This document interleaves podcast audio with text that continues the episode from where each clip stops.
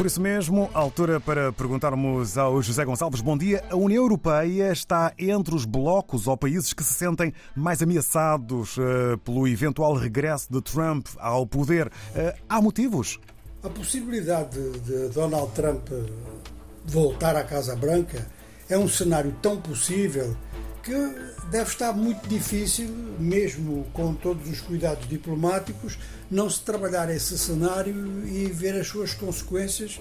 Isto deve estar a ser feito em várias partes do mundo. Agora, realmente, há destaque para a Europa, na medida em que a União Europeia é uma entidade económica de grande força e, dentro da União Europeia, já não se esconde que está a ser estudado ramo a ramo o que é que Donald Trump, se voltar a ser presidente dos Estados Unidos, pode fazer contra a Europa. Porque ele realmente é muito agressivo em relação à União Europeia. E é agressivo em relação à União Europeia e agora tem meios de pressão acima daquilo que tinha quando esteve na Casa Branca. Portanto, quando ele esteve na Casa Branca, tratava-se de trocas de vários produtos, produtos industriais importantes, inclusive ao nível do aço e, e outras indústrias. Nem, nem, nem, creio que haja exceções, porque ele estava a bater no conjunto da indústria da União Europeia.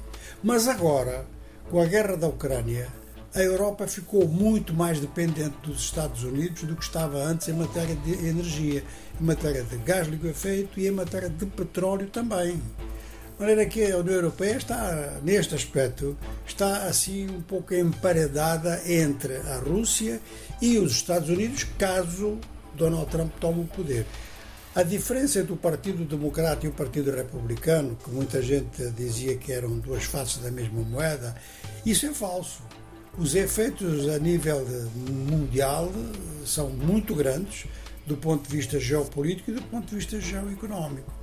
Isto sem contar com as diferenças internas que há. De maneira que a União Europeia está então a fazer uma série de estudos para esta eventualidade, para ver como é que contém o eventual ataque dos Estados Unidos, porque a informação que já está na mídia especializada norte-americana, incluindo a Bloomberg, é de que a equipe económica de Donald Trump está a preparar medidas de troca que são punitivas. Nós falámos nisso hoje no nosso Jornal de Economia, logo de madrugada.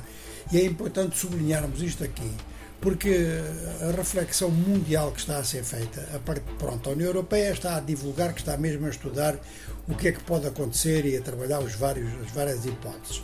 Mas vamos lembrar que a China também espera que, no caso de Donald Trump ganhar as eleições, claro que não é seguro, mas pode vir a ganhar eh, eh, as coisas agravam-se em termos de guerra económica entre, entre os, os, dois países.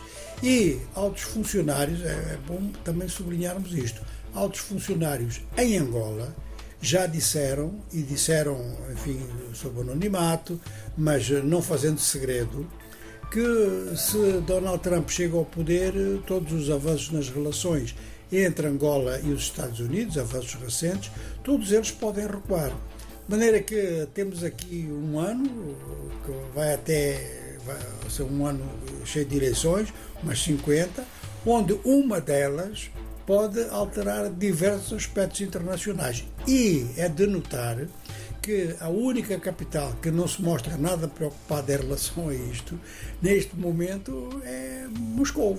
Então, temos pela frente a necessidade, mesmo a nível, por exemplo, académico, mesmo a nível da mídia, da necessidade de começarmos a pensar o que é que pode ser este ano na perspectiva eleitoral norte-americana, tanto para a hipótese de Donald Trump ganhar as eleições, como, obviamente, a ação de Joe Biden a nível económico até novembro.